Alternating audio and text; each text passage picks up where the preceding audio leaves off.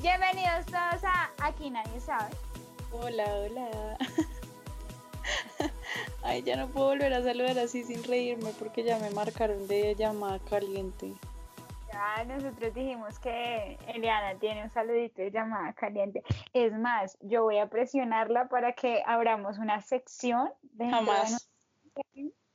que sea de relatos y llamadas calientes, historias de nuestros seguidores. ¿Y de dónde me Me los saco? Yo de dónde me saco esos relatos y yo en realidad no tengo línea caliente. ¿Qué tal? Ah, me la va a abrir. Pues si tú me dejas explotarte, yo creo que sí podríamos tener un muy buen negocio, muy Jamás, lucrativo. jamás. Este no es ese tipo de podcast. A pesar de que aparente lo contrario. Y si abrimos un tipo de podcast de ese nivel, uh, Eliana. Hay que estamos- hacerse por ahí, hay que hacerse por ahí una maestría en sexología o algo así, luego sí lo abrimos. Ah, está bien, cuando yo comience a estudiar mi maestría para volverme sexóloga, entonces lo abrimos de una. Muy bien, perfecto. Ya saben, próximamente en el 2025. No, no es pasado mañana, es en el 2025. No, una maestría no se acaba pasado mañana, querida. No, se acaban dos años. Hay personas que les toma tres. Yo nunca he escuchado historias de, de maestrías que les, les haya tomado tres años a las personas hacerla. Oiga, hablando de eso, me enteré que en España hay maestrías de un año. ¡Oh! ¿Cómo es posible? Uy, pero entonces deben de ser una cosa que te queman vivo, pero así a lo que marca, ¿no? Pues no sé, pero me llamó muchísimo la atención el tema, porque bueno, es un año que uno se ahorra. Sí, nena, pero deben de estudiar por lo menos unos cuatro días a la semana o toda la semana. Pues quién sabe, hay que averiguar, cuéntenos, ¿saben algo? Hay gente que nos habla desde España, los amo. Ah, nos habla, imagínense, nos escuchan, perdón. Nos escuchan, nos escuchan desde España. Pues bueno, eh, ustedes saben que hay que iniciar hablando de lo que no sabemos y hoy les tengo un dato que el, el dato, o más bien la cosa que ignoramos, resulta que hace poco estaba escuchando un, programa que hacen unos españoles y una historiadora del arte mencionaba que nosotros no hemos cambiado un, un ápice desde que la humanidad empezó. Porque pues ustedes saben que todo este tema de la pandemia ha levantado como muchas cosas que nosotros eh, no teníamos presentes y entre esas, eh, digamos, el colapso que tienen los hospitales, cómo se abordó la situación de la pandemia, pues no ha cambiado nada en 100 años, señores. Eh, digamos que cuando empezó la peste negra y todo esto, toda la gente hacía exactamente lo mismo, se ponía tapabocas y andaba con tapabocas para arriba y para abajo y era todo lo que hacían, el distanciamiento social y supongo que en esa época también les decían lávense las manos. Pero entonces en el arte, en esas pinturas súper antiguas, cuando no existía la fotografía, pintaban el desborde que tenía la pandemia, entonces actualmente sucede en los hospitales, con los enfermos, lo pintaban tal cual como lo vemos nosotros hoy en día. Y decía la historiadora, es que la ciencia y la tecnología ha avanzado mucho, lo que no ha avanzado nada es la Somos humanidad. nosotros, eso iba a decir, Es iba a echarme un comentario así recrudo de esos míos, que Natalia, como es que dice una prima mía, todos políticamente incorrectos y Natalia no me deja porque este no es ese tipo de podcast. Pero pues que no se me vayan a herir susceptibilidades por ahí, pues seguimos siendo el mismo tipo de ignorantes. Totalmente. Qué cosa tan horrible. Exacto, En- entonces Pasa el tiempo y descubrimos cosas y se inventan vainas y todo y seguimos siendo los mismos ignorantes. es horrible. Entonces la historiadora decía eso, decía, es que la humanidad no ha cambiado nada y no le pidan a la humanidad que aborde esta pandemia de forma diferente. Tenemos celulares, tenemos toda la tecnología vida y por haber, pero somos los mismos humanos viviendo la misma situación de hace 100, 200 y 300 años atrás. Entonces no se asusten porque si ellos lo superaron, nosotros también. Y yo me quedé como, gracias. Si esos Esto es lo cavernícolas máximo". pudieron, este, este tipo de cavernícola digi evolucionado también. También va a poder. Porque soy una parca. No mentiras. Muchachos, porque yo propuse este, este tema por múltiples razones. Primero, porque he tenido acercamiento al tema en el área de psicología de la salud, se maneja mucho. Y segundo, porque creo que es pertinente hablarlo en este momento de tan tanta vulnerabilidad, de tanto riesgo. yo vi una vez un video hace poco de como una estadística, era una gráfica de barras sobre la, el, como la cantidad de muertes por causa en el mundo, ¿sí? Anual. Y lo mostraban, era un video porque mostraban el cambio de la gráfica al pasar los meses. Y esta vaina, eh, o sea, una vaina increíble que es que, increíble que COVID pasó de estar, pasó de no aparecer en la gráfica, empezando por ahí, de no estar, a estar en el primer lugar en tres meses. En el primer lugar de las causas de muerte. Entonces, bueno, yo gracias a Dios no conozco directamente a nadie que haya sido afectado por una pérdida por COVID, pero me imagino que muchos habrán tenido que pasar por eso o vivirlo de cerca. Y por eso traemos este capítulo el día de hoy. El día de hoy vamos a hablar sobre el duelo. Vale resaltar que el duelo, como tal vez es para muchos es de conocimiento, pues no se, no se limita o no se refiere solamente a una pérdida por muerte o fallecimiento de un ser querido, el duelo es el conjunto de emociones, representaciones mentales y conductas que están vinculados con una pérdida afectiva, pero esa pérdida afectiva es simplemente pérdida de algo que yo amo. Ese algo puede ser mi mascota, ese algo puede ser una pareja y no porque haya muerto, sino porque terminamos, ese algo puede ser que me botaron del trabajo que yo tanto quería o que tanto necesitaba. Eh, o cambié de ciudad, ¿no? También da cuando cambié de ciudad porque tengo un apego a mi ciudad, ¿no? También. También puede sentirse como una pérdida. o a mi país, la gente exacto, Exactamente, tal cual. Es cualquier cosa que yo ame, es pérdida afectiva. Pero en este caso, pues nos vamos a enfocar en fallecimientos. Tenemos, y yo he visto que tenemos un, como una confusión ahí con términos, pues ya por construcción social, nada que podamos hacer al respecto más que estudiar e informarnos y es una diferencia entre el término luto y el término duelo, ¿sí? Tal vez muchas veces pasa con estos, con estos conceptos que los usamos como tan deliberadamente que ni sabemos a qué, a qué van, ¿sí? El luto son todos los ritos o acciones a nivel sociocultural o religioso que giran en torno a la pérdida eh, por fallecimiento. Entonces, por ejemplo, vestir ropa negra el día del funeral, o si es un funeral para los que viven aquí en Colombia. Era costumbre vestirse de negro, aunque últimamente he visto que también están usando mucho el vestirse de blanco cuando es que no quiero, no quiero dar como un adiós como tan lúgubre, entonces si de pronto a la familia se le ocurre una cosa diferente, de blanco, ¿sí?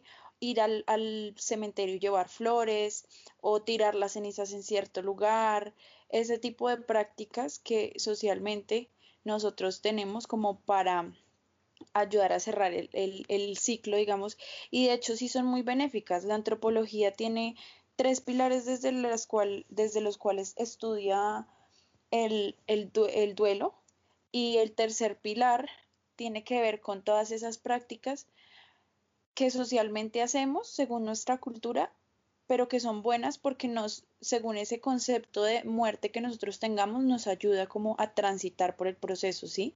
Y el duelo, por otro lado, son los procesos o los componentes a nivel psicológico que están inmersos en ese tránsito como de normalización, de aceptación de esta nueva realidad en la que me falta algo, ¿sí? Es como, se entra como a hacer una negociación con la realidad en donde yo tengo que admitir que hay una desaparición de algo y aún así como que reestructurar todo para poder seguir adelante. Pues al principio él estaba diciendo eh, sobre estos rituales culturales o ritos culturales que se hacen para despedir a, al ser querido o a la persona que falleció. Pues es que imagínense que en África ellos tienen una forma muy particular, no solo de ver la muerte, sino de hacer ese tipo de ritos. Él mencionaba algo de la ropa negra o las flores o regar las cenizas en esta parte del mundo, pero digamos en África los ritos de una cultura llamada Dumbalú se canta, se llora, se baila frenéticamente y se alaba al muerto que está en ese momento. Y, eh, y se vela durante nueve días y el último es el más importante. Lo importante de este rito para ellos radica es en que si se hace bien ese rito, la persona trasciende, pero si no se hace bien, la persona no trasciende. Entonces, em, cada cultura tiene su forma de, desapegarse, de entender la muerte y todos estos ritos, yo creo que eso se tuvo que haber creado, yo creo que desde las cavernas, cuando los, los Homo sapiens sapiens comenzaban a ver la muerte como, como una despedida, ¿no? Como honrar la muerte de alguna manera. Es que eso es lo que pasa con, con fenómenos como la muerte, que son como tan desconocidos para nosotros y el ser humano siempre ha tenido como esa intención de quiero saber qué hay ahí, quiero saber por qué, qué es lo que pasa, ¿sí? Y médicamente logramos como sociedad decir, ay, sí, ya encontramos, falleció por esta razón o por esto, por esta y listo. Eso es lo que pasó, pero ¿qué es lo que pasa después? Y eso nos mata a nosotros. Nosotros somos como la gran mayoría, bueno, no, no nosotros la gran mayoría, yo pienso que más aquí occidental, hablando de la tradición occidental, a nosotros nos da durísimo todo lo desconocido. Nos da un miedo, nos da un pánico, nos da, mejor dicho, bueno, es que eh, eh, es absurdo en realidad, pero, pero hay algo que, y, eso era lo que yo quería decir ahorita cuando les dije, ahorita más adelante hablaremos de cómo influye eh, lo que yo considero muerte o cuál es mi creencia de muerte, digamos, en esta, en esta cultura porque claramente para las personas de tradición occidental, como para nosotros es tan difícil no saber qué hay después, pues eso complica un poco el proceso. A diferencia de otras tradiciones y religiones, por ejemplo, esta de las que le hablaba Natalia Lumba ¿no? Lumba eh, si se dan cuenta, tienen, una, tienen unos rituales al igual que nosotros aquí tenemos nuestros rituales funerarios y tal, pero si ustedes se ponen a pensar, o por lo menos yo desde esta perspectiva lo veo como que ese ritual de ellos, y lo dijo Natalia muy claro, es importante, pero para el fallecido, porque es que ellos hacen todo un ritual de honrar a esa persona para que esa persona pueda trascender. Si ellos no lo hacen bien, esa, es, o sea, el que paga es el que se fue. Mientras que nuestros rituales funerarios aquí, por lo menos en Colombia, eh, porque en México son diferentes, igual son, son latinoamericanos y, y, están como un poquito ahí al lado de toda esta tradición occidental, pero es diferente. Pero por lo menos acá esos rituales funerarios son más como para, para los vivos. O pues yo no sé si ustedes piensan lo mismo. Yo pienso que todo ritual funerario de nosotros es para nosotros mismos, para ayudar a todos esos procesos psicológicos que están ahí como a, a darle eh, esa conclusión que, no, que yo no puedo explicar de alguna otra manera.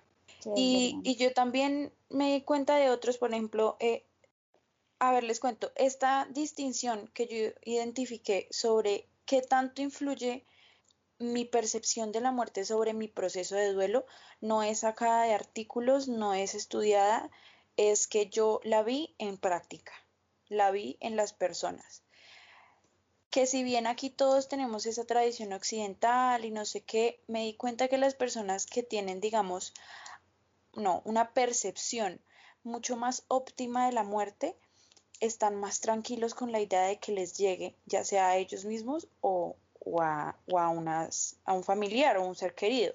Cuando llegaban, yo trabajaba en una clínica, cuando llegaban pacientes de diagnósticos complicados pronósticos pobres, eso quiere decir que pues como que no había mucha probabilidad de recuperarse.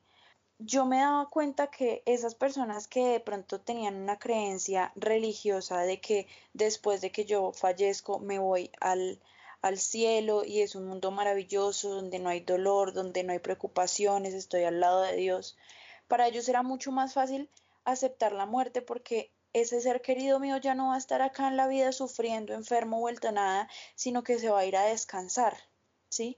A diferencia de otras personas que de pronto veían la muerte como porque a mí, yo qué hice, yo qué estoy pagando para que mi mamá, mi hermano, mi hijo esté en esta situación.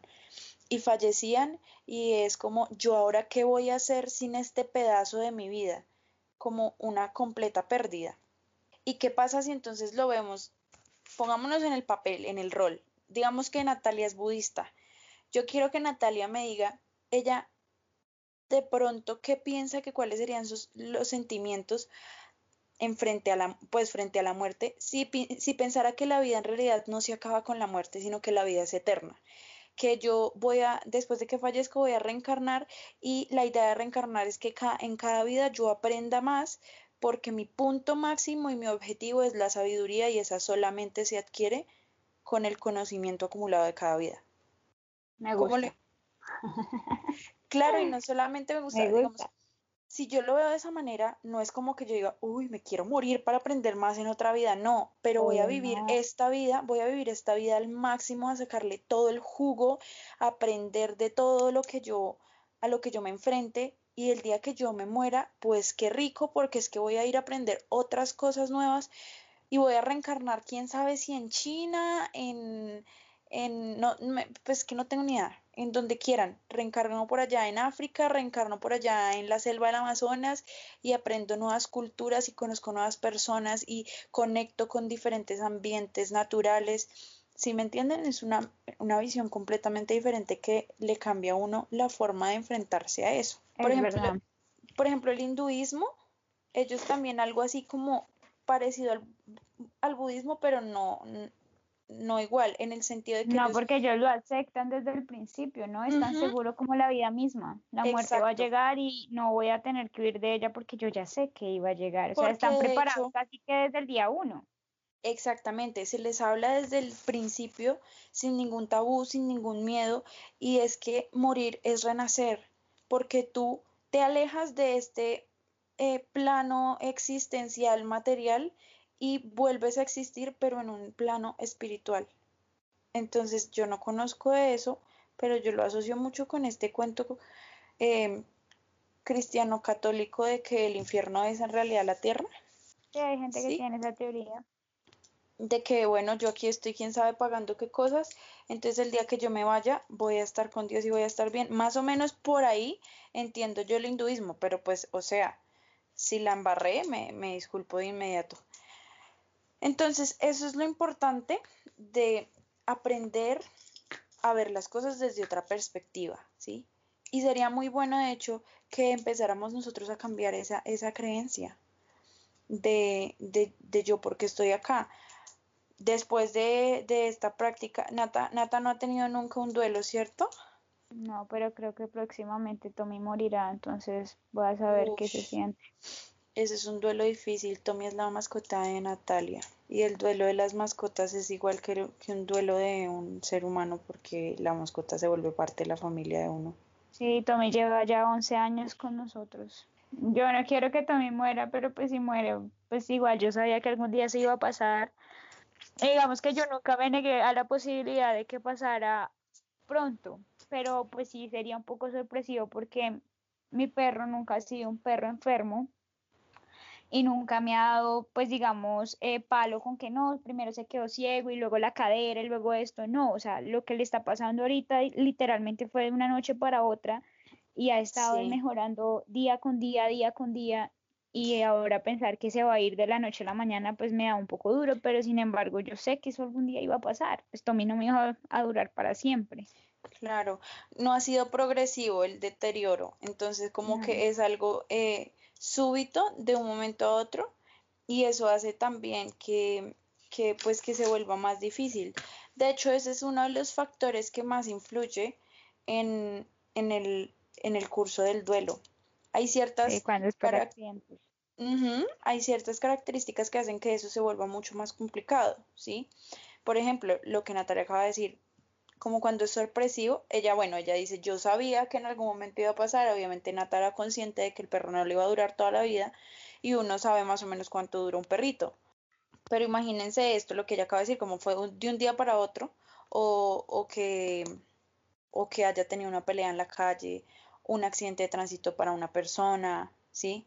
Un, cuando llegan los desastres naturales. Y eso es incluso peor porque son duelos masivos. Entonces, una de esas, uno de esos factores es, es lo que acaba de decir Nata. Otra cosa que influye mucho en cómo yo llevo este proceso es, mi personalidad, ¿sí? Hemos hablado ya de rasgos de personalidad en capítulos anteriores. Obviamente una persona evitativa pues de pronto no va a tener como el mejor acercamiento y va a dejar como a tratar de, de, dejarlo a un lado y no sé qué. Y si bien es cierto que cada persona... de la sociedad. Primero eso no ayuda porque está bien estar acompañado en esos momentos. Y segundo, eh, si bien cada persona expresa a su manera, es decir, no todo el que se le muere a alguien tiene que llorar y gritar y arrancarse las vestiduras para demostrar que le está doliendo. Hay gente que no demuestra que le está doliendo y aún así lo está haciendo, ¿sí? La vaina está es en expresarlo. Expréselo como usted quiera, pero expréselo. Si usted lo quiere expresar en su cuarto solo llorando o si lo quiere expresar contándole a alguna persona cercana o si lo quiere expresar en una canción, cantando, si usted compone o si simplemente canta en la ducha, la idea es expresar esas cosas. Entonces ahí entra el punto de la personalidad.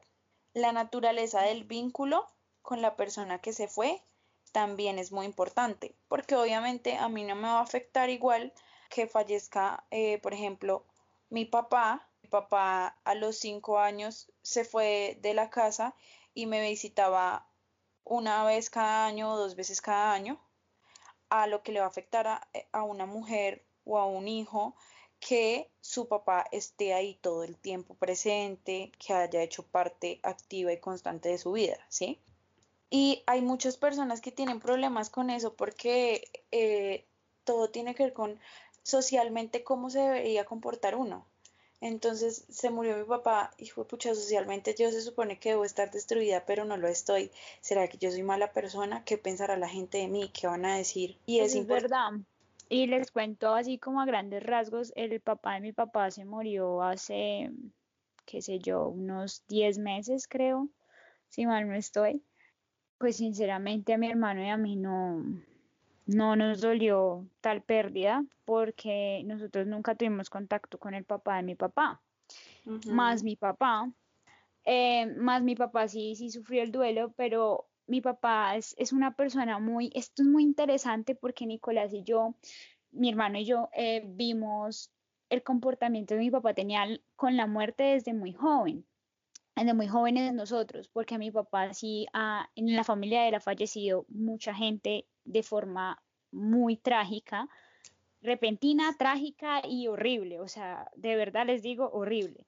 Entonces, mi papá ha manejado la muerte siempre como algo que iba a pasar y no solo que iba a pasar, sino hasta él mismo lo espera, siendo un, hombre joven que llegue en cualquier momento y a él no se le da por nada. Ustedes escuchan hablar a mi papá de la muerte y dice, ¿y qué pasa? Pues ya, haga de cuenta que se quedó dormido para siempre.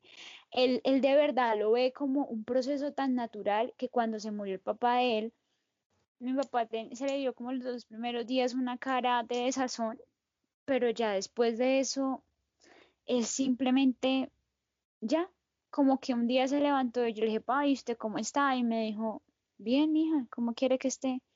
Y yo le dije, pa, ¿seguro está bien? Me dijo, sí, es que nosotros ya sabíamos que esto iba a pasar, yo lo tenía que esperar y algún día iba a pasar y yo estoy bien con eso.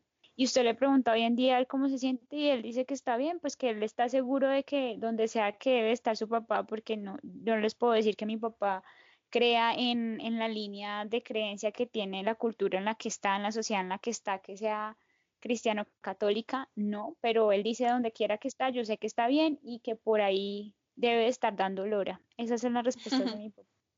Entonces sí, eso, digamos que eso que dice él y me acordó a la, a la historia de, del papá de mi papá y como nosotros vimos a mi papá y como a nosotros no nos dolió en absoluto que, el papá de mi papá haya muerto. Nos dolió más por él, aunque él ni siquiera eh, haya como experimentado ese dolor así externo, ¿no? Porque mi papá siempre reaccionaba de la misma manera cuando ha perdido familiares, que como les dije ha sido de verdad muchos y de forma muy trágica. En cambio, en mi familia, que si se mofan de ser católicos, les da súper duro. Y, y yo que podría ser de las que menos practican la religión, me les paro y les digo, pero a ver, o sea, ustedes no predican todos los días de que Dios está arriba, es maravilloso y que cuando morimos nos vamos con Él y que hay un mundo espectacular porque están así vueltos nada, porque se les va la mano de verdad. Pero hay que entender, sí se les va la mano horrible. Mi, mi bisabuela todavía está viva, tiene 103 años y esta gente, o sea, tiene tres, 103 años, o sea, háganme el favor. Y mis tías, abuelas, o sea, las hermanas de mi abuela y mi abuela son como, no, no, si mi mamá se muere, yo me voy con ella. Y les digo, pero por el amor a Dios, se las han dado por 103 años, o sea, bueno, no, bueno, no, porque cada una, cada una la ha vivido la, la, edad que tiene, ¿no? Pero, pero por favor, es decir, hay personas que pierden a sus mamás muy jóvenes y ustedes han tenido a mi abuela por tanto tiempo y esto, bueno, esto es, un, eh, eh, eh, es que en esto influyen muchas cosas y digamos que desde mi punto de vista yo les puedo preguntar a ellos por Dios qué les pasa, ¿sí? Pero muy seguramente alguien que esté también viendo las cosas desde la perspectiva como ellos lo ven, que es la perspectiva de pérdida y de, y de dolor y de desamparo, pues los va a entender completamente. Y lo que yo digo, es respetable cualquier punto de vista si uno no lo comparta, ¿sí? pero la idea sí sería que de pronto si nosotros identificamos que no tenemos el mejor, la mejor percepción de la muerte, pues que tratemos un poco de movilizar eso para bienestar propio, porque es que al final es solamente uno el que, el que está pasando mal rato, ¿sí? Nosotros realmente no sabemos si el que falleció está o no está triste. El pensar en eso solamente nos daña a nosotros mismos. ¿por qué no nos damos entonces seguridad bajo lo que todos los días predicamos? Porque finalmente, sí, nosotros tenemos la duda y la duda nos mata, ¿cierto? Si nosotros nos ponemos a pensar, no, es que está mal, pues ¿quién es, quién es el que va a estar terrible todo el tiempo? Uno mismo. ¿Sí? El único, o sea, cuando ponemos a trabajar la cabeza sin tener una, un sustento que valide eso que estamos pensando, el único afectado es uno mismo. Entonces, ¿por qué mejor no pensamos como positivo? No, esa persona está bien, esa persona está en un buen sitio, está no le está faltando nada y así yo también vivo tranquilo, ¿no? Sí, yo creo que sí. Y esto me recuerda a un a una conversación que tuvimos con mi abuelo un 31 de diciembre estábamos en la casa de mis abuelos maternos. Mi abuelo le dio como un, tipo como de sarpullido, no sé, como algo, y comenzó a picarle todo el cuerpo y estaba muy desesperado, no sé qué. Entonces mi mamá, pues obviamente mi mamá no vive con ellos hace millones de años y ellos no viven en la misma ciudad donde nosotros estamos. Mi mamá pues fue a pasar ese 31 con mis abuelos. Pues obviamente ya se angustió horrible y eso entró en un estado todo, pero de histeria colectiva. Bueno, esa casa se puso y mi abuelo era como, ¿Qué les pasa? ¿Por el sarpullido? Por el sarpullido, porque es que mi abuelo se estaba rascando horrible y comenzó como a darle fiebre. Entonces ellos se asustaron muchísimo porque mi abuelo es un, hombre muy roble, o sea, les digo roble de verdad que el señor tiene 88 años y se viene del lugar donde él vive hasta la ciudad principal a comprar mercancía y eso levanta bultos y eso no le duele nada, ve perfecto, o sea, el hombre es un roble. Entonces verlo como, como caído ahí por un sarpullido, como... Entonces toda, toda la casa tuvieron como una histeria colectiva. Y, y, mi abuelo se acostó y yo me acosté al lado de mi abuelo y yo dije, entonces mi abuelo, mi negra, porque él me dice mi negra, mi negra, yo creo que yo este año me voy a morir. Entonces yo le dije, ah, güey, pero ¿por qué dice eso? Me dijo, porque es que yo ya hace mucho rato estoy, estoy capando cementerio, ¿sabe? Y yo me siento preparado para irme. Mi negra, yo ya hice todo. Yo ya hice todo.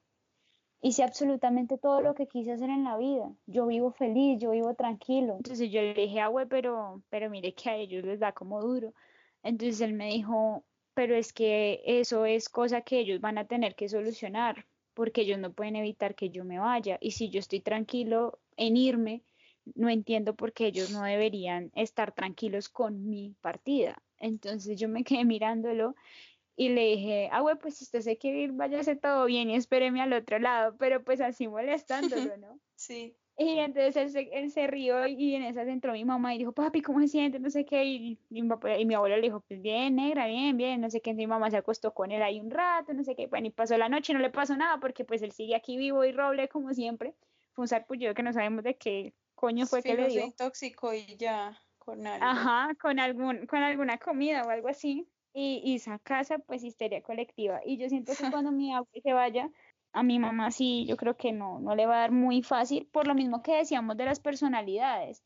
Es que estas personalidades que son muy, que tienden a, a depender, a, a, estar muy emocionalmente conectadas con las personas sin entender la trascendencia del asunto, ¿no? Por ejemplo, hay amigos míos que tienen las abuelas todavía vivas y que vivieron toda la vida con ellos, que les da un soponcio de solo pensar que la abuela se les va a morir yo les digo, pana, o sea, agradece que tú viviste con tu abuela 30 años, 25 años. Sería muy egoísta no pensar que ella se puede ir después de 80, 60, bueno, realmente no tienen 60, tienen 70, 80 y 90 años y tú la quieres retener aquí porque no, porque no la quieres dejar ir. Total. eso, eso, a mí me parece muy egoísta. Persona, egoísta para esa persona, sí. Pero lo que lo que dices Nata es verdad. Bueno, en algún lado en algún lado vi que decía que de hecho las personas con dependencia emocional son las que más duro les dan las partidas. Obviamente, eh, con personas con quienes tengan un vínculo emocional fuerte, ¿sí? Y yo tuve una, una muerte hace poco de una tía que yo amo mucho, mucho. Me dolió, pero saben que yo pienso que pues haber, haber vivido esas experiencias en la clínica me enseñó a mí a ver la muerte de otra manera. Aquí va mi historia. Mi tía falleció en, un accidente de tránsito. Ella era una de las menores, muy, una mujer muy activa a pesar de que ya eh, pues era mayor. Su hijo tiene treinta y pico de años. Eh, eh, era una mujer muy activa, muy, muy independiente, muy alegre, que unía a toda la familia en todo momento. Ella era el centro, el engranaje. Tuvo este accidente y ella quedó muy mal. Ella perdió el brazo en el accidente, tuvieron que hacerle como tres o cuatro operaciones, le dio una infección muy fuerte, le comenzaron a fallar los riñones, no le hacía la diálisis, o sea, en un estado, claro, en el momento cuando a mí me dijeron, eh, yo no soy médica, pero yo trabajé en una clínica y sé un poco entiendo al menos ciertas cosas más porque yo estaba en hospitalización y cuidados intensivos y, uno, uno es una esponja y aprende cosas. Pero cuando a mí me dijeron cómo los diagnósticos actuales de mi tía, las, los síntomas, lo que estaba teniendo, yo dije, se va a morir y yo no quiero que se muera. Obviamente en el momento uno dice, no quiero, no quiero y no. Y mis oraciones iban encaminadas a que mi tía no muriera. Pero después como que uno entra en razón, o por lo menos yo entré en razón y dije, no es justo. Que porque yo la amo y que porque la quiero tener aquí, que porque quiero tener un abrazo de ella, yo quiera que ella se quede acá sin un brazo, conectada a una diálisis, quién sabe cuántas veces a la semana. Eso no, eso no es justo. Sino que uno en el momento ama, uno, pues uno ama tanto que en el momento no se da cuenta. Entonces yo llegaba a decirle a los familiares, mira, mira, mira la situación en la que estaba tu familiar y mira cómo pudo haber quedado si por alguna razón no hubiera salido de la clínica. ¿Tú crees que eso es justo? Pregúntense si en algún momento, si en este momento están pasando por un duelo o si lo pasaron en algún momento y todavía les afecta. Pregúntense si esa persona que se fue, ustedes consideran que es una buena, que fue una buena persona y que hizo bien en este mundo y pregúntense si se merecía quedarse acá en ciertas condiciones que no sabemos. Además, yo sí soy fiel creyente de que uno está aquí hasta que uno cumple un propósito. Y si el propósito de uno ya fue, pues se fue. Así uno no sepa, así la familia de uno no sepa. Ay, pero es que qué propósito va a tener un niño que nace y al mes se muere. Pues créanme que tuvo el propósito de algo dejar en la familia de papá o mamá, ¿sí? Así pienso yo. Una vez más repito, cada quien pues piensa independiente. Pero eso es algo que a mí me ha ayudado mucho y de hecho a mí no me dio tan duro la muerte de mi tía pensando en que ella no merecía quedarse acá porque era una mujer excepcional y también me ayuda un poco como a tratar de, en, este, en esta historia que les acabo de contar de mi bisabuela, yo le digo a mi familia, ustedes de verdad, mi bisabuela ya no nos reconoce a ninguno, eh, donde está se queda dormida y para pasarla de la silla a la cama a ella le duelen todos sus huesitos, todos sus músculos. Es una persona que ya no tiene control de esfínteres, que tiene que comer todo licuado, ¿sí me entienden? No está en estado vegetal, pero su funcionalidad ya no da para más. Y yo les digo, ¿de verdad quieren seguirla teniendo acá en ese estado? ¿Para qué? ¿Para qué? Pero bueno, la cosa es que mi abuelita como que tampoco se quiere ir. Porque, mm, cada 31 de, de, diciembre, esto es, una, esto es una incidencia, cada 31 de diciembre o 24 por lo general, Eli a mi casa porque pues la abuela de ella vive en el barrio donde vivo yo y ella pues pasa esa, esa fecha y viene después de medianoche y siempre me dice como estaba donde mi bisabuela. ¿Es en serio, Eli? O sea, como un año más. Y así me ha dicho eso durante 10 años y yo le digo, menos, o sea, es mucho, muchísimo el tiempo que ha pasado y su bisabuela sigue aquí, no lo puedo creer, o sea, estoy demasiado impactante. Sí, ella no se quiere ir, lo peor es que ella tiene convulsiones, se queda sin aire, no sé qué, y siempre otra vez. Lo último que dijimos es que eh, de los factores que influyen en el curso del duelo, pues está la personalidad y la naturaleza del vínculo, ya lo mencionamos, y también más o menos por ahí, por encima, yo no lo había mencionado, pero Natalia lo dijo, la forma o el tipo de muerte, si es una muerte repentina, si es una muerte eh, por asesinato, por suicidio, por accidente, esas duelen mucho más y es muy, mucho más difícil de, de superar, por decirlo así, de aceptar, porque uno no lo espera. Y otra cosa también muy parecida es la edad de, del fallecido. Es más difícil cuando son niños, cuando son jóvenes cuando están eh, como a punto de terminar cierta etapa que socialmente es muy conocida. Por ejemplo, si estaba ya a un mes de graduarse, si estaba en último semestre de la universidad, sí, esas cosas también impactan porque es como, le faltaba nada que para, para, no sé, para ejercer su carrera, para que nos decidiéramos qué iba a estudiar, cosas así. Entonces, la edad, ese es importantísimo en, un factor eh, importante en el curso del duelo. Y finalmente, pues las características del entorno y los antecedentes, pero de la persona que queda aquí con el proceso de duelo, ¿sí? Y con esto nos referimos a experiencias vivenciales, a lo que acabamos de hablar de, del, de la definición o la perspectiva que tengan de la muerte, eh, red de apoyo también, con quienes se puede expresar después de o con quienes puede sentir que tiene un apoyo. Em, y bueno, muchos, muchos otros diversos factores. Cuando estamos en un duelo, pues es normal tener ciertos sentimientos que nosotros generalmente denominamos negativos, pero pues todas las emociones son necesarias para algo en la vida. Es normal sentir tristeza, eh, llorar mucho, desolación, y es lo que generalmente la gente llama como un cuadro, un episodio depresivo normal por la situación, ¿sí? Pero ¿qué pasa? Que en muchas ocasiones las personas tal vez no tienen las estrategias suficientes para llevar bien ese duelo y se alarga y se puede volver un duelo eh, complicado o duelo patológico.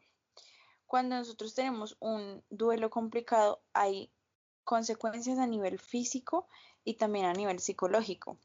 A nivel físico, pues lo que ya acabamos de decir, la depresión, se pueden presentar riesgos suicida, autolesiones, eh, puede darse inicio a trastornos de ansiedad, hay aislamiento social, ¿sí?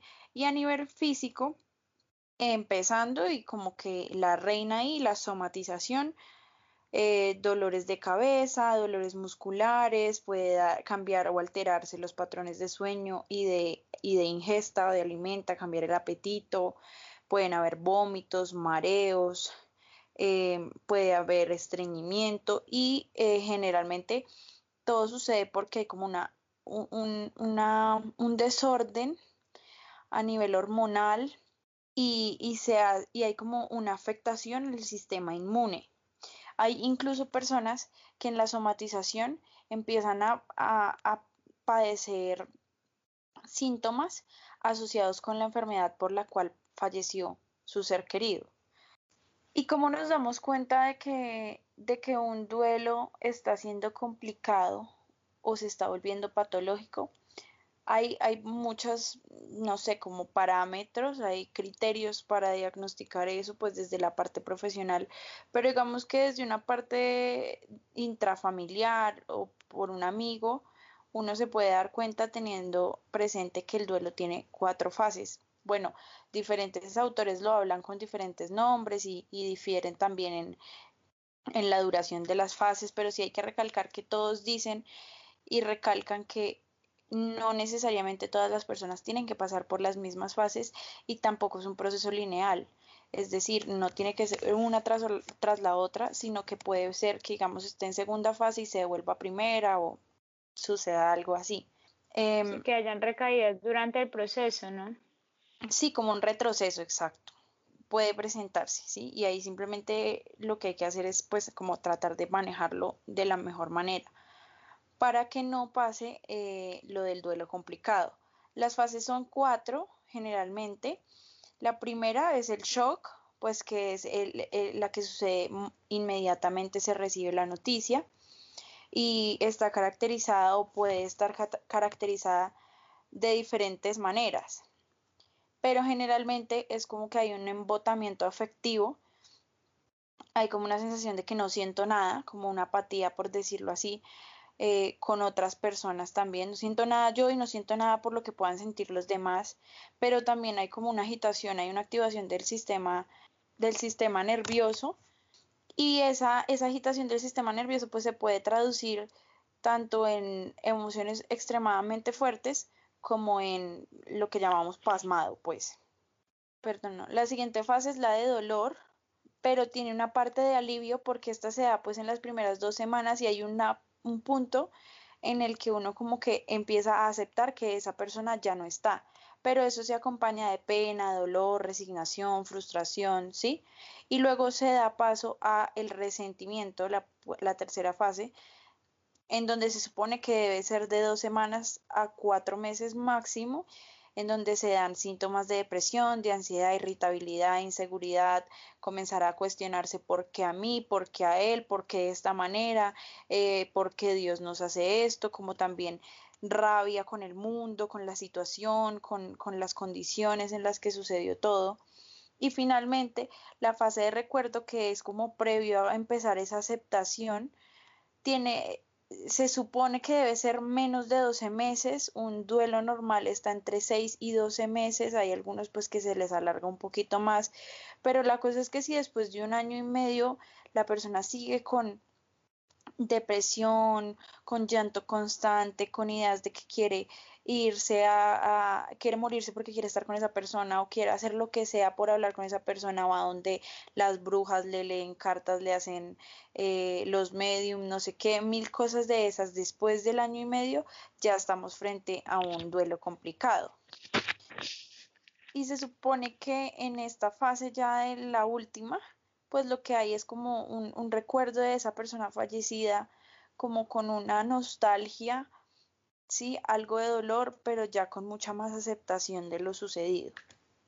También puede pasar que hay personas que en esa fase, en la ira o en la, en la que se cuestionan tanto qué pasó, por qué pasó, por qué a mí, por qué a él, por qué a nosotros, eh, entren en un estado de, tristeza profunda, ¿no? El doliente también puede llegar no a experimentar la ira, sino eh, un aislamiento social, un rechazo a los seres queridos, una tristeza profunda, un incremento de la propia incertidumbre de la vida misma y de su vida misma, obviamente, porque pues no es de la vida de la persona que se fue, sino la de, la de él mismo y comienza a tener vacíos, sentimientos de que ya nada tiene sentido, un agotamiento mental y físico que dura muchas horas y mucho tiempo. Sí, y el físico en realidad no es tan físico, sino es una somatización del mental y el emocional. Y también puede pasar que hay casos en los que la persona está tanto en negación que de pronto no, no, no concibe la idea de deshacerse de, la, de las pertenencias de ese ser querido, siguen poniendo el puesto en la mesa de ese ser querido o no permiten que nadie se siente en la silla donde el ser querido se sentaba. eh, esas son muestras también bastante dicientes de que hay algo que no está surgiendo de la mejor manera. Procesando de la mejor manera. en ese proceso. ¿Cómo podemos hacer para que un proceso de duelo sea más llevadero? ¿Qué podemos hacer nosotros, las personas que estamos pasando por, por un duelo? Primero hay que volver al significar nuestros propios sentimientos. ¿A qué me refiero con esto? Esto es darle sentido a nuestra vida, a la capacidad de acción, a los sentimientos importantes y a la apertura emocional y el autocuidado. Eh, ¿A qué voy con esto del autocuidado? Ustedes se han visto en las películas que pasa en la situación de shock y la mujer o el hombre o la persona que está pasando por el duelo dura una semana, dos semanas, tres, sin bañarse, sin comer, no sale del cuarto. Entonces, yo lo que les estoy diciendo, hay que volver a, tener, volver a, restablecer las rutinas, eh, ir paso a paso. No les estoy diciendo pues que después de la situación de shock ustedes vayan y se restablezcan, no, pero cuando ya haya pasado un tiempo prudente y ustedes vean que siguen como en, esa, en ese decaimiento, intenten restablecer la, la, situación que tenían antes en términos de autocuidado, de comer, de bañarse, de si trabajan ir a trabajar, organizar mejor su día, ese tipo de cosas. Y tienen que resignificar sus sentimientos. Lo que sucede en estos casos, algunas veces sucede, es que las personas se apagan. ¿Qué es que se apaguen? Están ahí pero no están es como si sintieran pero no sienten porque el dolor los anestesia. Entonces, eh, volver a intentar sentir, sentir alegría, sentir emoción, sentir, sentir las emociones que, que sentíamos antes de que el suceso pasara, como resignificando que nosotros todavía estamos aquí. Eso es muy importante. Luego hay que resignificar la pérdida. ¿A qué me refiero con resignificar la pérdida? Es importante que nosotros le demos el significado personal. ¿Qué significó para mí esto y hacia qué camino va a ir mi vida después de esta situación? Todos le vamos a dar como un significado propio a esa pérdida y esa, y esa resignificación lo que va a permitir es que nosotros recordemos sin dolor ¿Qué quiere decir? Que vamos a ver la cicatriz porque claramente perder a una persona va a dejar una huella en nuestra vida, pero la cicatriz al tocarla ya no nos va a doler. Entonces vamos a recordar en vez de extrañar, que sería como anhelar que las cosas no hubiesen pasado. Si nosotros extrañamos es que anhelamos ese pasado en nuestro presente, pero si nosotros recordamos entendemos que las cosas ya pasaron y nos quedamos con lo bueno que sucedió. El desprendimiento emocional, para muchas personas, eso deja muchas secuelas físicas y emocionales, como les veníamos contando a lo largo del capítulo, existe el dolor, va a quedar mucho más profundo, marcado, les va a costar un poco más a las personas que tienen dependencia, pero poco a poco todas las personas, sin importar la tipología de personalidad que tengan, poco a poco debemos desprendernos, desapegarnos del vínculo que teníamos con la persona porque ya no está. Entonces vamos a comenzar a poco a poco a dar pasos encontrando razones para seguir con nuestras vidas, para reactivar las acciones y celebrar nuestra propia vida. Y hay una cosa que sucede y cuando estaba leyendo esto me acordé del cantante Freddie Mercury. ¿Ustedes se acuerdan de Freddie Mercury? Los que yo creo que sí.